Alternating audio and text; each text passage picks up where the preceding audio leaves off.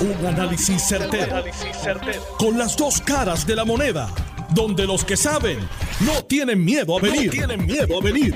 Esto es el podcast de Análisis 630 con Enrique Quique Cruz. 5 y 4 de la tarde de hoy, martes 27 de septiembre del 2022. Tú estás escuchando Análisis 630. Yo soy Enrique Quique Cruz y estoy aquí de lunes a viernes de 5 a 7 mientras nosotros estamos en vías a recuperarnos del el huracán Fiona, el huracán Ian está saliendo durante el martes del área de Cuba encaminado hacia la Florida. A las 4 y 29 de la tarde era un categoría 3, un huracán de categoría 3 con vientos máximos de 125 millas por hora y continuaba su camino hacia las aguas del Golfo Pérsico, el Golfo Pérsico, por favor, del Golfo de México. Y esta, este huracán se espera que pase por, por los Florida Keys y que más adelante pues entre por la parte oeste de la Florida impactando Tampa, Tampa Bay, la ciudad de St. Petersburg, Sarasota y otras áreas. Ya han sido miles, miles los ciudadanos que han sido evacuados, relocalizados. La Guardia Nacional activó a 5.000 miembros de la Guardia Nacional de la Florida, activados por el gobernador de Santis, que ha declarado un estado de emergencia para el estado completo.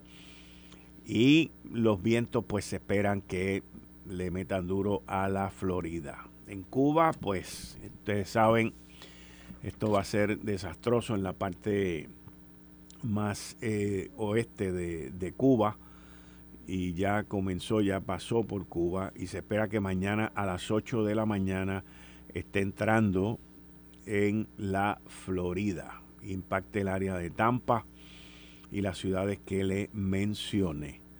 Este huracán hoy, como les mencioné, es categoría 3. Categoría 3. 125 millas por hora. Y esto es algo que a nuestros amigos de la Florida, los que nos escuchan, pues esperemos que estén bien. Nuestras oraciones están con ustedes. Y una cosa devastadora, va, a ser, es devastador. O sea, la construcción en esa zona es muy distinta a la construcción que tenemos nosotros acá. Eh, y y la última vez yo me acuerdo que fue en los 90, un huracán que se metió allí en, la Florida, no me acuerdo ahora mismo el nombre, Andrew, Andrew, el huracán Andrew, huracán Andrew que fue devastador, devastador. Así que esperemos que esto pues no sea así o que pierda fuerza, no sé, cuando entre en las aguas del Golfo del Golfo México, mi caso, yo se me ha pegado con el Golfo ese. Las cosas por allá tampoco están muy allá que digamos, pero nosotros eh, de alguna manera u otra siempre nos vemos afectados por esto. Uno de los puertos más importantes que hay de bienes, eh, que viene para acá mucha comida, muchos alimentos y mucho material, es el puerto de Jacksonville. Y ese puerto pues en algún momento se cree que va a ser impactado eh, o cerca eh, o cerrado por varios días como medida preventiva. Así que Esperemos también que en el Golfo de México, en el Golfo de México, eh, este huracán no impacte ninguna de las áreas de petróleo y refinería y todo eso, que están muy susceptibles a los aumentos en precio con estos fenómenos atmosféricos. Y hablando de fenómenos atmosféricos y de los precios, hoy el periódico Wall Street Journal anunció que el precio de la madera, lumber prices, el precio de la madera ha bajado a los niveles de antes del, del COVID, antes de la pandemia. Y hoy, martes, se anunció eh, una baja que en estos precios de la madera han bajado aproximadamente un 30% de lo que estuvieron hace un año atrás. Y todo esto tiene que ver con, con la situación inflacionaria el, aumento de los intereses y las situaciones geopolíticas que están ocurriendo hoy en día. En Italia, por ejemplo, Italia escogió por primera vez en décadas a una primer ministro, una mujer ultraderecha. Y escuché uno de los discursos que dio en estos días y, son cosas básicas. La catalogan de una manera, pero de ella lo que está hablando son cosas básicas y sencillas que tienen que ver con la familia, con la religión y con, con las creencias. Así que vamos a ver cómo, cómo se mueve esta situación en Italia con esta nueva primer ministra. Ayer en Colombia se llevaron a cabo manifestaciones en contra del, del presidente recientemente electo Petro. Eh, y están habiendo muchos movimientos. Pero el tema principal ahora mismo a las 5 y 8, 5 y 9 de la tarde es la economía mundial. ¿Qué impacto va a tener esta recesión? ¿Qué impacto va a tener este movimiento mundial para aguantar la inflación sobre nosotros? Conmigo vía telefónica el economista Heidi Calero. Heidi, muchas gracias, bienvenida a Análisis 630. Saludos, Quique, estamos vivos. Eso es lo más importante, Heidi. ¿Tú estás bien? ¿Salud bien? Sí, bien, salud bien. Lo único que no hay electricidad en Atorrey para mi edificio de oficina. Llevamos ya, este va a ser el día 11. Esto es increíble. Atorrey todavía está sin electricidad. Sí, nosotros estamos, mi edificio está justo frente al Hospital Pavía de Atorrey, que tampoco tiene luz. Tribunales no tiene luz.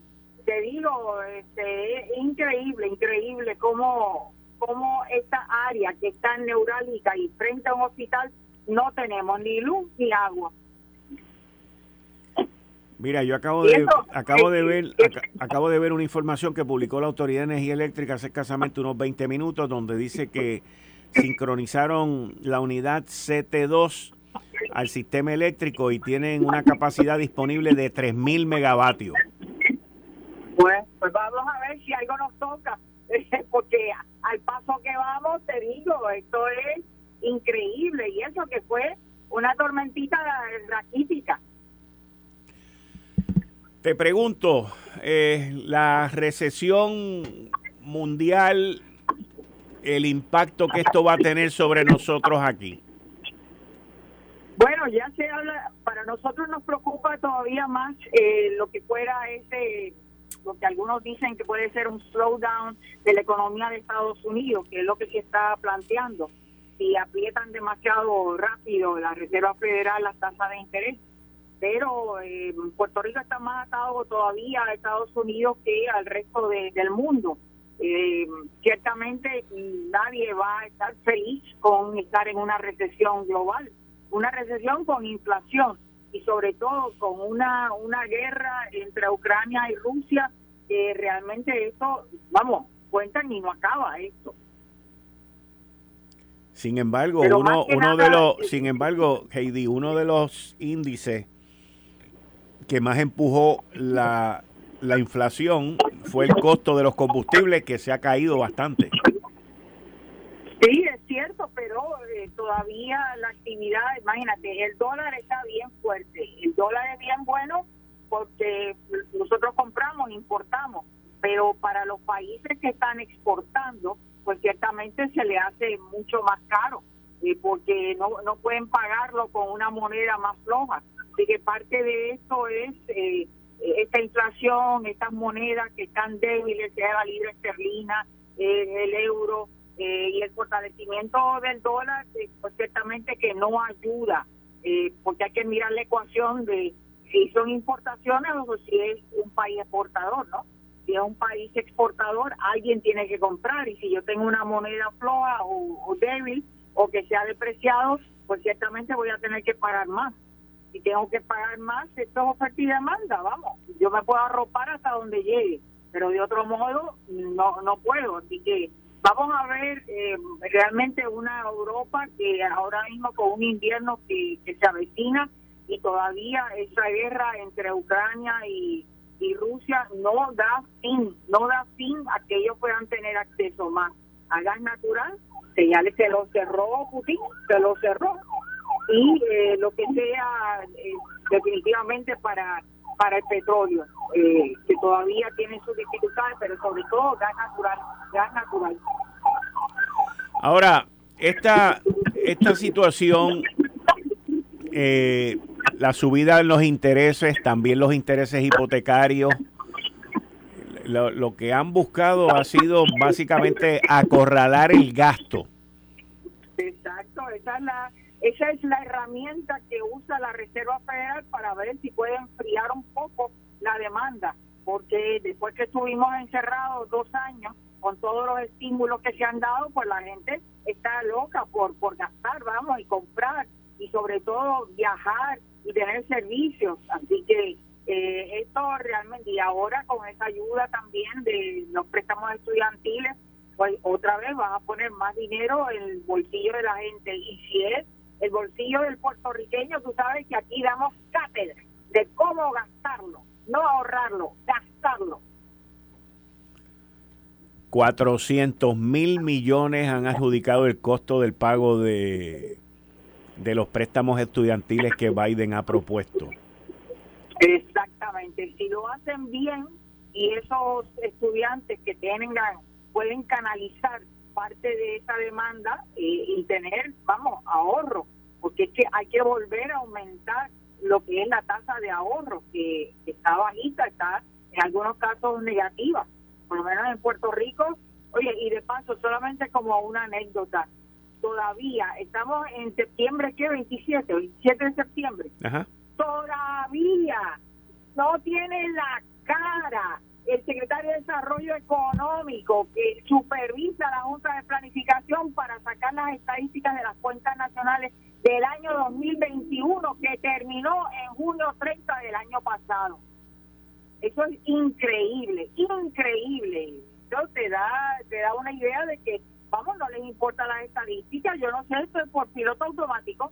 Por eso es que Puerto Rico tiene que estar tutelado y tiene que estar supervisado y FEMA tiene que tener mucho miedo y los fondos federales, tú sabes, le sueltan dinero, pero con mucho miedo, porque Puerto Rico, francamente, es una vergüenza. Yo no sé qué hay en el agua, en el aire, porque este país daba cátedra de modelo de desarrollo económico, de una infraestructura de energía eléctrica que fue, pero una primicia desde el momento en que se hizo.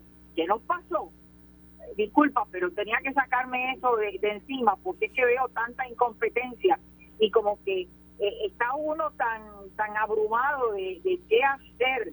Eh, me uno a esas voces, eh, lo trato de hacer en la voz de Heidi Calero todos los jueves, pero la verdad es que uno dice, pero ¿qué pasa? Dios mío, ¿qué pasa? es que en todos los frentes, en todos los frentes. Una ah. tormentita como lo que fue eh, Fiona, vamos, un huracán uno, es cierto, tiró mucha agua, especialmente el sur, que lo ha afectado grandemente, pero en el área norte, unos vientos, tú me quieres decir que todavía 11 días después estamos sin electricidad. No, no, no, no. Te digo, eh, el jueguito este entre Luma y la Autoridad de Energía Eléctrica, ¿dónde está que Luma se llenó la boca diciendo que tenía acuerdos con todos estos ingenieros y, toda esta gente que, sabe de sistemas de electricidad en Estados Unidos, ¿por qué no los acaban de traer? Porque aquí se necesita gente para levantar de nuevo este sistema eléctrico, por Dios, y hay que hacerlo con urgencia. Esto no es, pues vamos a ver la semana que viene y vamos a atender los bolsillos y pues, tú sabes, a la buena de Dios. Francamente, es que eh, no, no, no. Y, el responsable aquí, el director de la orquesta, se llama Pedro Pierluisi.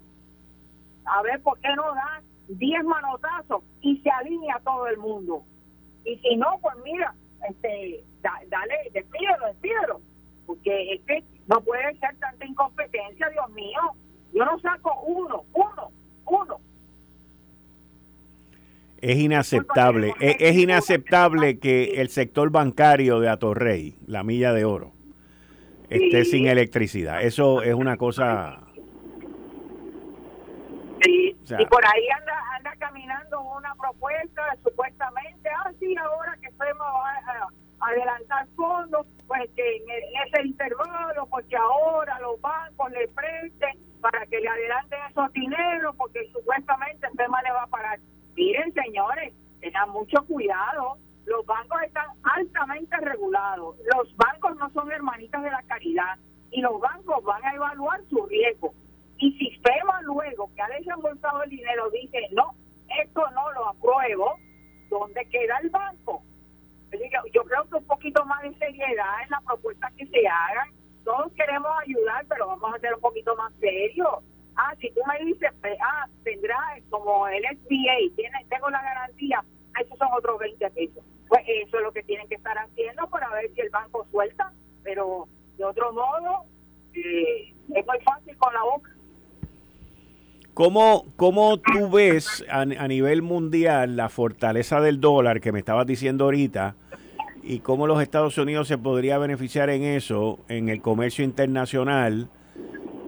Y yo, yo estoy en shock, en shock. Eh, de por dónde anda la libre esterlina. En mi vida yo nunca la había visto como está ahora, nunca. Sí, sí, sí, sí. y con una, una nueva primer ministro que se, se estrena con, muchos problemas, muchos problemas en Gran Bretaña, eh, sin saber si va a mantener eh, la unificación de con Escocia, con, eh, con Irlanda del Norte, porque ellos también están mirando para, para su número. ¿eh? yo creo que si pudieran coger un serrucho y cortarse y salirse, lo harían. Pero estas no son las islas uno de, de Perú que, sí se pueden hacer ruchar y cada cual se va para su lado. En términos de Estados Unidos, un dólar fuerte, como te digo, es bueno para importar. ¿Por qué? Porque yo puedo comprar, tengo, tengo una moneda fuerte y los precios me van a salir mucho mejor, mucho más barato, porque estoy pagando con una moneda fuerte. Pero de igual forma, las exportaciones de Estados Unidos se hacen más caras frente a unas monedas que sean más débiles obviamente la economía de Estados Unidos es grande, ¿no? Y es lo que nosotros los economistas llamamos casi una economía cerrada, que depende mucho del consumidor, especialmente al consumidor en Estados Unidos. Así que en ese sentido, eh, pues están un poco aislados. Pero eh, otras economías que son muy abiertas, como la de Puerto Rico, ok, estamos en dolarizados, pero a la misma vez lo que vayamos a estar exportando va a salir más caro siempre y cuando que no sea Estados Unidos el que nos compre porque estamos en la misma moneda, pero lo que fuera Europa, eh, pues ciertamente van a estar repensando cuáles son esos precios a los que pueden pagar, porque la moneda está bajando, está devalorizada y definitivamente esto no se va a arreglar mañana. Los mercados financieros ya ya ha, sido como un baño de sangre. Eh, esperamos que ya se haya arrestado un poco el detente, ¿no? Vamos a ver, pero esto es todos los días es una sorpresa. Yo creo que si se arreglara, si finalmente llegara a un acuerdo, que este señor de Rusia realmente viera la luz ya, porque mira que tiene en contra eh, a su propio país, eh, ya no quieren, las madres no quieren que sus hijos sean los que estén eh, enlistados, ¿para qué? De cañón, para una guerra que no tiene sentido. Eh, si, ese señor recapitulara, tiene que salvar un poquito su cara, ¿no? Pero, pero sigue metiendo la pata más y más y eh, eso traería una estabilidad dentro de la economía mundial eh, porque tanto Rusia como Ucrania son son importantes Rusia por, todo el gas natural y petróleo también y, Ucrania porque es, es los cereales son los aceites. Ucrania es la que alimenta en parte África. Imagínate tú si es tan importante. Heidi y ahora el huracán Ian de camino a la Florida, Tampa Bay, se puede, se estima que puede impactar el puerto de Jacksonville, de quien nosotros dependemos tanto. También, ese es otro, pero eh, lo que nos da un poco de, menos intranquilidad es que allá las cosas se mueven más rápido, sabes. No están rodeados de, agua como esta islita que para traer eh, desde camiones, traer ayuda, pues tienen que, eh, que estar viajando en avión eh, ciertamente por barco sería un poco eh, más lento, eh, pero allí por tierra, igual que por tren, se mueven rápidamente y los recursos se mueven. Esa es, eso es lo que uno piensa, pero, pero ¿por qué allá se pueden mover más rápido? y aquí el grado de respuesta tiene que ser todo una una lentitud, este, porque mira, este es el, país más planificado, más planificado. Tenemos una junta de planificación desde el 1942. Imagínate tú si deberíamos de tener una experiencia que dábamos cátedra, cátedra, y ahora es apenas que eh, un poquito allí debajo de una sombrilla que no sabe si va bien. Heidi Calero, muchas gracias. A la orden siempre. Muchas gracias. Y ustedes escucharon al economista Heidi Calero. Miren, todo esta, toda esta situación mundial siempre tiene algún tipo de impacto, algún efecto. Nuestra economía, lamentablemente, y les digo, hago un paréntesis, yo no soy economista, pero nuestra economía lamentablemente está basada en dos principios fatales. Uno, la desgracia. Dos, que esa desgracia tenga fondos federales para mejoras en la infraestructura. Y así nunca vamos a sacar los pies del plato.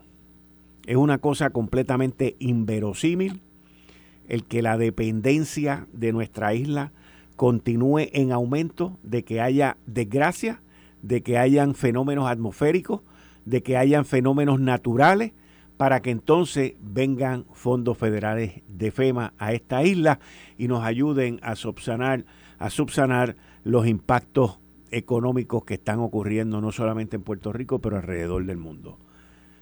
Lamentable por demás, lamentable por demás. Pero esa es la que nos tocó y llevamos ya muchos años, muchos años en un rezago económico, en una inyección monumental de fondos federales y no vemos mejoría. No vemos mejoría en nuestro sistema eléctrico, no vemos mejoría en nuestro sistema pluvial, no vemos mejoría en nuestro sistema educativo público, no vemos mejoría en nada, no vemos mejoría en las carreteras, no vemos mejoría en nada, en nada, en nada. Es una cosa, es una cosa impresionante y por falta de billete no es.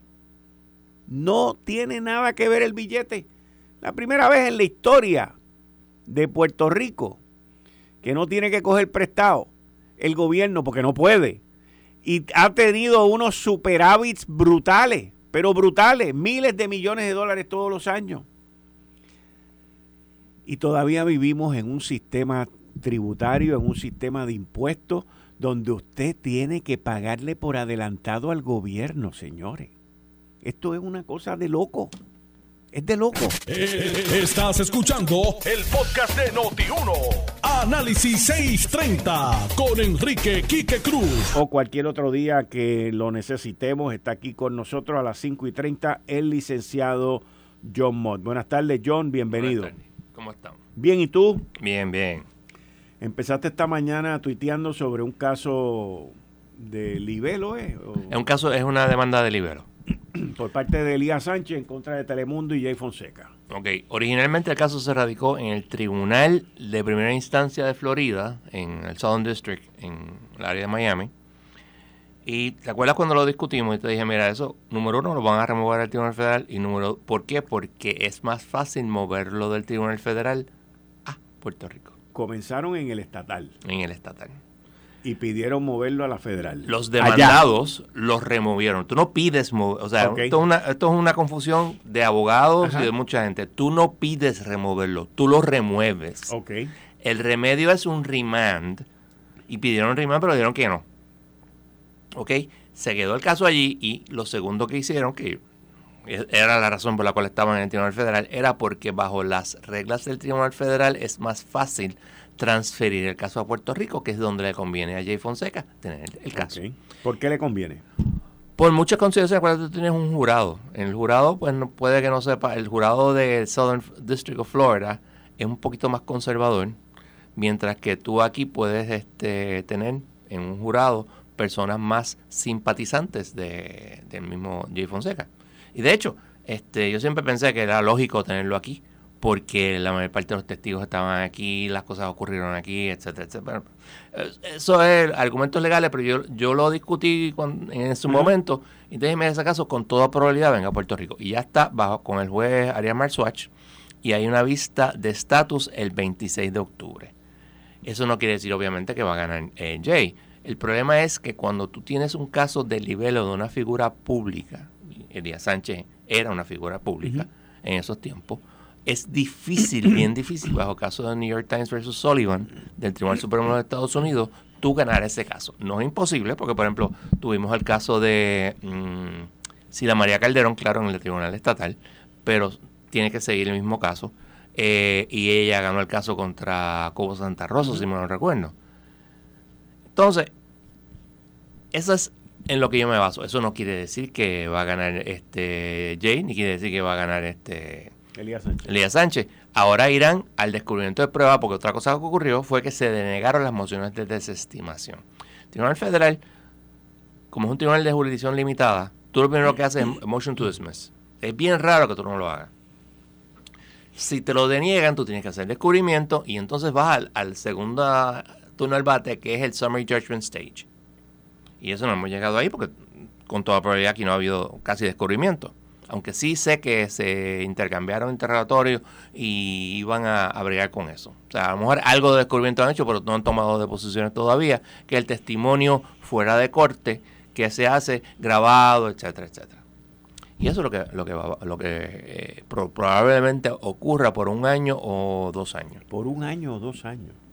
Acuérdate que, mira, tú tienes que coordinar, o sea, tú tienes que primero ver cuántas personas tú tienes que deponer tú tienes que coordinar, por ejemplo, con personas ocupadas, como Jay Fonseca. Y eso no es un caso, aunque las reglas de procedimiento civil federales indican que tú tienes siete horas para hacer una deposición, es muy probable que pidan una extensión, porque mira, tú sabes, esto es un caso de mucho, mucho detalle. Y tú puedes estar dos días. Y en lo que tú coordinas eso, con los calendarios de los abogados, con los calendarios de los, de los eh, demandados, con los calendarios de los testigos, tú estás años. No, yo he estado en, la federal. Y en la estatal, más años todavía. Porque es así. Toma tiempo. Ahora, tú al final eh, de tu análisis que hiciste, pues tú dices que tú entiendes que eso no va a llegar a nada. Probablemente. Por lo que te dije de lo difícil que es tú llevar esos casos. Eh, no llevarlos, ganarlos. Ajá. Eso vuelvo y repito, no quiere decir que bueno, no, la evidencia que presente no sea suficiente para ganar el caso sobrevivir sentencia sumaria, entonces ir a un juicio por jurado. Es otra cosa, un juicio por jurado es tirar los dados. Tú no sabes lo que va a pasar. Tú no, siempre me acuerdo, tenemos un, en el caso de Dupont tenía este... Estás hablando del fuego del Dupont. Del fuego del Dupont. 1989, 1989. Diciembre 31 de 1986 fue el fuego. El caso empezó en el 87 tenemos en el comité a un abogado muy conocidísimo, llamado Stan Chesley, de Cincinnati, Ohio, y siempre decía, y siempre me acuerdo de esto, tú nunca sabes lo que va a hacer un jurado. Y eso es así. Yo he ganado casos jurados y a perder, y he perdido casos jurados va a ganar. he ganado más de los que he perdido, pero es así, tú nunca sabes. Y también hay que considerar que la mayor parte de los casos se transigen y es una cuestión económica. ¿Cuánto me sale más, qué me sale más caro? ¿Ver el caso y arriesgarme o transigir por una cantidad de dinero razonable? Porque obviamente los daños que van a reclamar son, son enormes. Y ah, daños a la reputación, etcétera. Te pregunto, cambiando el tema, ¿cómo va la supuesta o el intento de mediación entre los bonistas de la Autoridad de Energía Eléctrica, que es el grupo este ad hoc, y AFAF, la Junta de Supervisión Fiscal y todo lo demás. Si, puedo, quiero, como que he estado oyendo mucho uh, información correcta. Información correcta. Incorrecta. Incorrecta. Sobre lo que está sobre el tapete. Ok, ok. El grupo de, eh, no el grupo, el, el mediation team le dijo a la juez, mira, yo quiero eh, que este caso, esta mediación siga hasta máximo 31 de enero. ¿Quién dijo eso, perdón? El Mediation Team. El, equipo de mediación. O sea, que la juez le pidió, mira, dame... Que no son demandados ni nada. No, son jueces. son unos jueces designados por la jueza Laura Taylor Swain para que sean los mediadores entre los grupos, ¿correcto? Exactamente. Y el grupo de mediación, designado por la jueza Laura Taylor Swain, le dijo a la jueza, mira, dame hasta diciembre 31. No, hasta enero 31. Hasta enero 31 del 2023, aun cuando se levantaron de la mesa. Aun cuando... y, ahí, vamos ahí en un momento. Además dijeron, recomendamos altamente que la Junta tenga un, unos expertos en eh, financiamiento de reestructuración. Lo cual me sorprendió muchísimo, pero es bien importante. Financiamiento de reestructuración. Sí, esto es bien, bien estándar, pero la Junta tiene peritos para eso. ¿Pero por qué? ¿Para qué piden eh, financiamiento de reestructuración? Porque es que la Autoridad de Energía Eléctrica no va a financiar nada. Sí. ¿Qué? Si eso va, a va, a emitir nuevos bonos. Oh, perdón, perdón, perdón. Estás hablando de la reestructuración de los bonos. Discúlpame. Sí. Discúlpame. Yo me estaba mirando mal la red eléctrica. Sigue, sigue que es difícil de pensar porque la Junta tiene esos peritos. ¿Qué quiere decir eso? En mi opinión, por lo menos que, ellos, que los jueces no confían en los peritos de la, de la Junta. Eso es importante. Que no confían en los peritos de la Junta. Exacto. Le dice también que la Junta tiene que ser más transparente con la información económica que provee. Incluyendo tener un cuartito, obviamente este, digital, donde tenga la, la, raw data. Y la Junta dijo que no. Ya lo dijo, pues, pichón. Estoy diciendo lo que ellos sugirieron. Y que, tú sabes, este, se mantengan, algunas cosas se pueden litigar, pero mejor es litigarlo todo en, en, el, en, el, en el proceso de aprobación del plan de ajuste. Y que se radique un plan de ajuste alternativo. En otras palabras, eh, mira, esta, esta es la posibilidad que es lo que quieren los bonistas, está la posibilidad de lo que quiere la Junta, etcétera. La Junta dijo que no.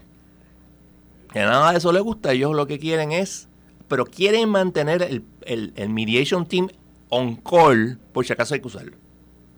Que tampoco lo había habido, pero pichón. Ahí Puerto Rico está en las mismas, está, está con, con la Junta.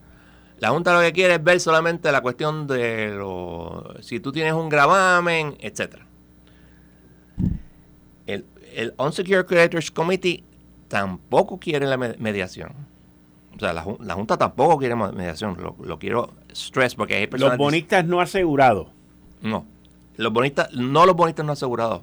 Los acreedores no asegurados. Perdón, los acreedores no asegurados. Dicen, no, iban más allá. Están cuestionando la, imparcialidad de los eh, mediadores.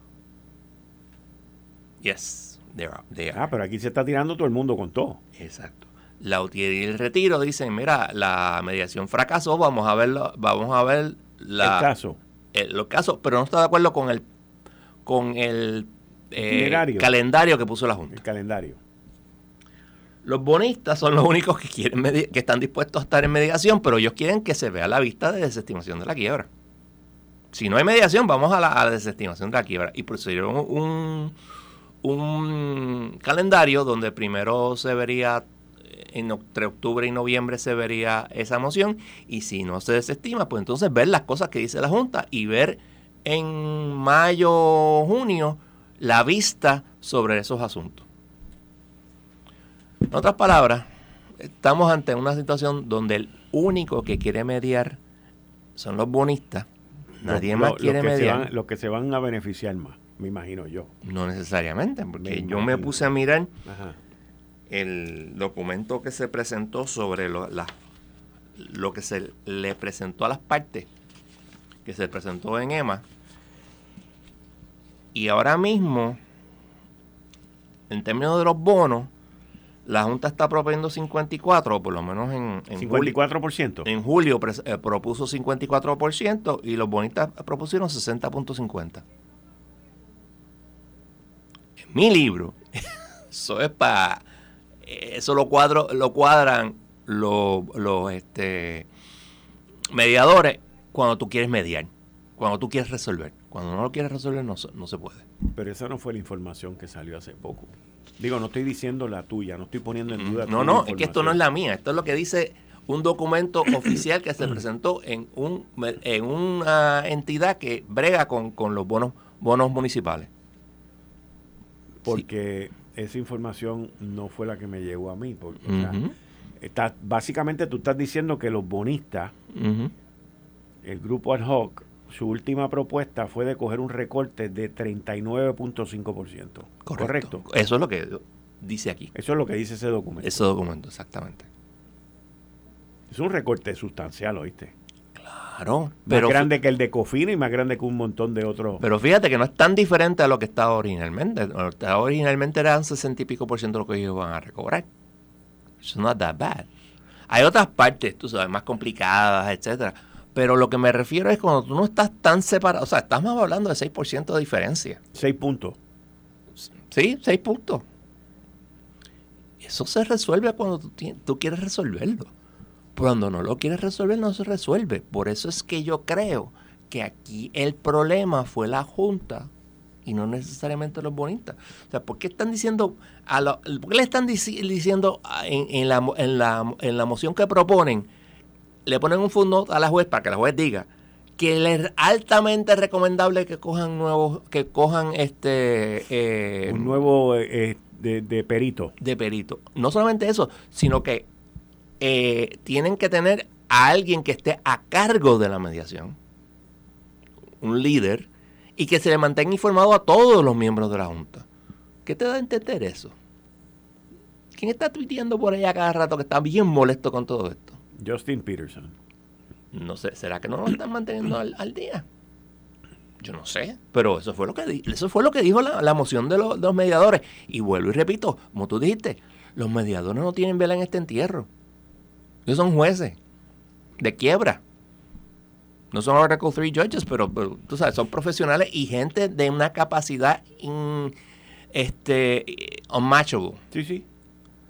Estas personas han bregado con casos hasta más grandes que este. Y lo han planchado. ¿Qué pasó aquí? Me parece a mí que el problema estriba en lo que ocurrió, lo que mencionó la Junta el 28 de febrero del 2022. El aumento en los costos del petróleo aumentó la tarifa. Y al aumentar la tarifa, parece que ya no están dispuestos a subir la tarifa, como tiene que hacerse en un acuerdo como este, y en el proceso de lo que ellos quieren hacer, estamos hablando, eh, según la Junta, abril del año que viene. Para cuando tú decidas eso, vamos a estar hablando de, de verano o vamos a decir septiembre. Y en lo que el primer circuito baja con la decisión, estamos hablando de un año más. Estamos hablando de 2024. Si va a estar la juez Swain dispuesta a esperar tanto, yo no lo sé porque, fíjate, ella se saca, se zafa del caso. Si ella desestima la quiebra, no se va el challenge a los bonos. No se va. Se va ¿Qué, ¿qué, ¿Qué, es que no se ve el challenge? ¿Cómo que no se ve el challenge a los bonos? Si los bonistas tienen un gravamen o no. No, se, va a cuestionar. No, no se, va a retar. no, esa es la cosa. El reto sigue, pero en otro tribunal. Porque obviamente la Junta de Puerto Rico va a decir, no, ustedes no tienen derecho a nada. Pero ¿qué pasa? Al salir de quiebra, el ser asegurado o no es irrelevante, porque es una deuda. Bajo el derecho de Puerto Rico, obviamente estás en mejor posición si tú tienes un gravamen, pero... entonces esos bonitas se convertirían en buenos bonos, entonces, según lo que tú estás explicando. Claro, buenísimo. Se valdrían 100%, más el retroactivo de 5... De, sí, desde el, desde el 2016 y hasta antes, porque acuérdate que en el, desde el 2014 no se está pagando principal, se está pagando intereses, pero no se estaba pagando principal. Y esos bonos van, si eso ocurre, esos bonos van a valer mucho más del par. O sea, si tú tienes un bono de 100 dólares, te van a ofrecer 110 pesos. ¿Por qué? Porque vas a recibir más. Y entonces, obviamente, vas a pelear el asunto del, de si tienes este el, el gravamen, pero eso hasta este punto no es importante. Vas a pelear el, síndico, y aquí lo hemos hablado, de que el síndico no, eh, sí lo pueden nombrar, pero entonces, ¿quién impone el, precio? El, el negociado. El negociado o el síndico. Porque la ley cambió en el 2015, pero esa ley no es un menoscabo a, a las obligaciones contractuales. Pues yo tenía un derecho anteriormente y tú me lo quitaste. El Estado me lo quitó. Complicada la cosa. Vas a estar litigando y litigando y litigando. En el Tribunal Federal probablemente, no necesariamente, obviamente, pero podría ser en el Tribunal Federal. Y quién sabe. Eso si la juez lo desestima. Si no la desestima, pues... Pero ella se, se zafa de un problema bien grande. ¿Sabes lo que es tener, que ver todos esos problemas, todas esas eh, issues válidos que está levantando la Junta? Y para colmar mal, les recuerden una cosa. Tú puedes ganar o puedes perder en un litigio. Y si el gravamen es válido, ¿por qué yo tengo que eh, darte a ti 40, eh, un descuento de 39.5? Págame 100%. That's the other side of litigation. Porque aquí en Puerto Rico todo el mundo dice, no, vamos a litigar porque vas a ganar. Y si pierdes. Mi tía siempre me decía tú tienes que llevar dos sacos a una pelea. Uno para dar y uno para recibir. Qué reguero. No, muchachos. Y cualquier decisión que tome la juez podría, vuelvo y repito, podría ser apelada. Obviamente si desestima lo van a apelar. Pero difícil. Hmm. Porque volvemos, estamos desde el 2010, eh, en julio del 2016 se radicó la, la quiebra de Puerto Rico en una votación 4 a 3 de la Junta. Por un chipito. Hmm. Aparte de eso, en términos de bonistas y de la quiebra, pues no hay mucho más, ¿verdad? No, porque en realidad, si tú lo miras bien, y aquí un tema grande de esto es que el sistema de retiro de la Autoridad de Energía Eléctrica se está tragando 5 mil millones de pesos casi. Eso es otra cosa importante. Olvídate de, de, que, perdemos de vista cuando pensamos en, la tarifa. Si tú le vas a pagar, y yo no estoy diciendo que no se le deba pagar, no me, no me malentienda, eso es otra cosa. O sea, tú desestimas la quiebra, bajo la ley de Puerto Rico, tú tienes que pagarle a esa gente. ¿Y cómo se paga eso? Subiendo la, tarifa. Porque ese es el único ingreso que tiene la autoridad. Y tú no puedes venir ahora y decir, o, tú vas a venir ahora y decir, no, no, no, no le tengo que pagar. Está bien. Hmm. Y la autoridad reclama eh, este, pagos de más de un billón de dólares. No sé si sea una reclamación válida, pero está ahí y están otros acreedores. De hecho, yo tengo hasta un cliente de una demanda que empecé, se fueron a la quiebra. Wow.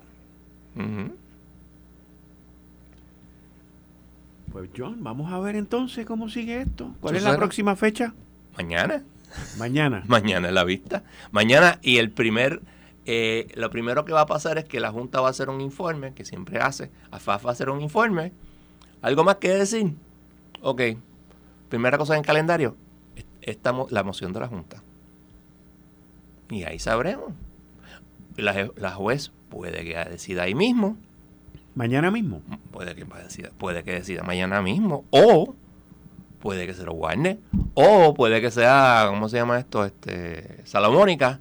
Y decía, bueno, vamos a mandarlos a mediación por media hora, pero entonces, eh, por media hora, por 30 días. Y mientras tanto, vamos al calendario de la moción de desestimación para ponerle presión a todo el mundo. Sí. Vamos a ver. Vamos a ver. ¿Hablamos mañana entonces? Ok, muchas gracias. Ustedes escucharon al licenciado John Mott todos los martes a las 5 y 30 y o cualquier día que lo necesitemos sobre lo que está ocurriendo en el Tribunal Federal, pero todos los martes a las 5 y 30 en la sección Ley Promesa 630 con el licenciado John Moss. Esto fue el, podcast de Notiuno. Análisis 630 con Enrique Quique Cruz. Dale play a tu podcast favorito a través de Apple Podcasts, Spotify, Google Podcasts, Stitcher y notiuno.com.